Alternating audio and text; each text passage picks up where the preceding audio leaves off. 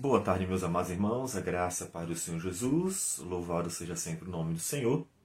Vamos continuar nossas meditações no Catecismo Maior do Westminster. Nós estamos na pergunta 7, que diz: Quem Deus é? Essa é a pergunta. Mas a resposta ela é bastante ampla e nós então dividimos a resposta em várias partes. A resposta toda é: Deus é Espírito em si e por si infinito em seu ser. Glória, bem-aventurança e perfeição. Todo suficiente, eterno, imutável, insondável, onipresente, onipotente, onisciente, infinito em sabedoria, santidade, justiça, misericórdia, graça e longanimidade, cheio de toda bondade e verdade. Essa é a resposta toda. Nós vimos ontem que Deus é Espírito. Hoje desejamos ver a segunda parte que diz que em si e por si, infinito em seu ser, glória, bem-aventurança e perfeição. Para isso, vejamos dois textos. Primeiro Reis, capítulo 8, versículo 27, que diz: Mas, de fato, habitaria Deus na terra? Eis que os céus e até o céu dos céus não te podem conter, quanto menos esta casa que eu edifiquei. Também encontramos no Salmo 90, versículo 2, o seguinte: Antes que os montes nascessem e se formassem a terra e o mundo, de eternidade a eternidade, tu és Deus. Deus é infinito em seu ser, glória, bem-aventurança e perfeição. Bom, ajuda-nos a fazer comparações. Né? Nós somos criaturas e somos criaturas completamente limitadas. Nós somos finitos, né? limitados. Nós somos limitados espacialmente, né? nós temos um começo e um fim. Tudo, na verdade, né? O mundo tem um começo e um fim. O universo tem um começo e um fim tudo que Deus criou tem começo e fim, é limitado espacialmente. Somos limitados temporalmente, existe um começo, pelo menos isso. Se nós pensarmos na imortalidade, podemos não cogitar um tempo de fim, mas teremos um começo. E em tudo na criação tem um começo que Deus deu a toda a criação. Então somos limitados temporalmente. E somos limitados potencialmente, ou seja, cada ser ele potencialmente pode fazer algo para o qual foi criado. Por exemplo, nós não podemos voar, nós não podemos ficar sem respirar, por exemplo, não podemos ficar debaixo d'água, d'água indefinidamente. Então nós somos limitados potencialmente. Nós não podemos simplesmente fazer o que quisermos. Nós não podemos fazer qualquer coisa. Todavia, tudo em Deus é em si. Ou seja, ninguém é a causa dele, ninguém foi a causa dele. Ele é em si mesmo tudo o que ele é. Eu gosto muito da frase, a resposta de Deus, a palavra de Deus dita a Moisés em Êxodo 3,14, quando ele diz: Eu sou o que sou. Ele simplesmente é quem ele é. E ele é em si mesmo tudo o que ele é. Ninguém é a causa, nada é a causa. Ele simplesmente é. E é o único, o único mesmo, que simplesmente é. Então, Deus é infinito em tudo, eternamente. Veja, o universo tem começo e fim. A gente não sabe, não sabemos onde está o fim do universo, mas ele tem um fim. Tudo que Deus criou tem um fim. Caso contrário, se o universo fosse infinito, ele seria da mesma extensão de Deus. Então, o universo tem um fim. Só Deus é infinito. O universo tem começo e tem fim, mas Deus é infinito em seu ser. Não tem começo, não tem fim. A glória da criação vem da sabedoria de Deus. Deus deu ao sol a glória que ele tem, né? o fulgor do sol, a beleza do sol a beleza do próprio ser humano criado à imagem de Deus, as nossas capacidades, tudo o que nós fazemos, a beleza da criação, das paisagens, a capacidade que cada animal tem de fazer coisas extraordinárias aos nossos olhos. Ou seja, toda a glória da criação provém do próprio Deus que deu à criação, conforme a sabedoria dele, tal glória. De tal modo que tudo provém do Senhor. Mas Deus é infinito em glória em si mesmo. Não provém de alguém a glória de Deus. Ele simplesmente é glorioso e infinitamente glorioso para sempre. A glória está nele mesmo, não em outro ser. Nossa felicidade provém da presença de Deus. É Deus que nos proporciona a felicidade. Observe uma coisa importante. Tudo em nós, veja o tato, a visão, o paladar, o olfato, a audição, os nossos sentidos, eles foram criados por Deus. E as coisas que nós temos ao nosso redor, que proporcionam prazer, o prazer de tocar, o prazer de sentir o aroma, o prazer de ver algo belo e assim por diante, ouvir uma boa música, tudo que proporciona para nós prazer foi feito por Deus. Então, nossa felicidade, nossa alegria provém do Senhor. A presença de Deus que traz aquela felicidade, aquele estado de espírito pleno, provém do Senhor.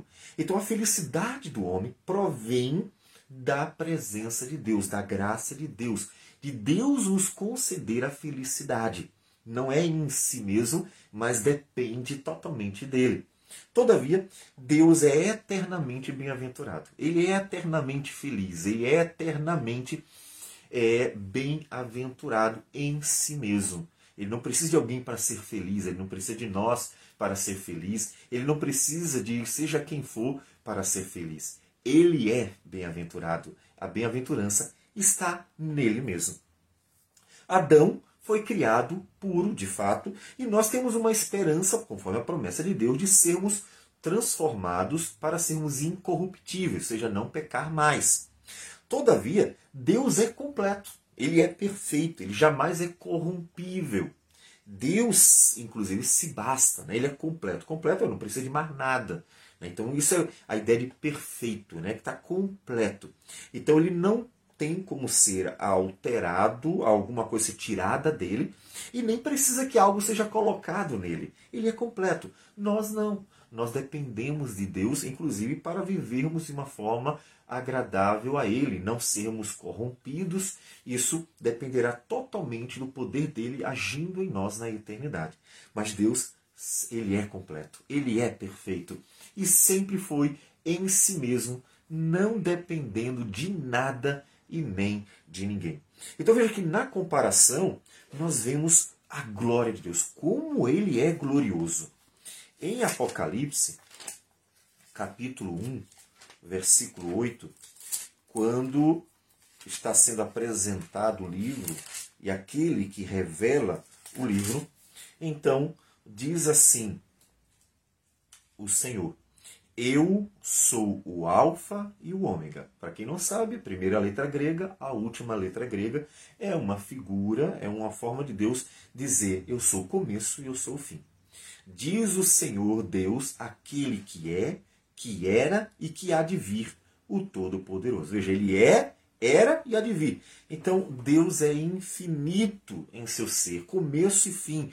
Ele simplesmente é é a glória de Deus, a beleza da glória do Senhor. E que implicações temos que meditar diante de saber que Deus é tão glorioso assim? É que não deveríamos nos gloriar em nós mesmos, pois tudo vem de Deus. Por que os homens se gloriam de ser famosos, de conhecer, de ter diploma, de ser isso, aquilo, de ter feito isso, aquilo? Se gloriar em quê? Tudo que nós fazemos e temos vem de Deus. Pense nisso.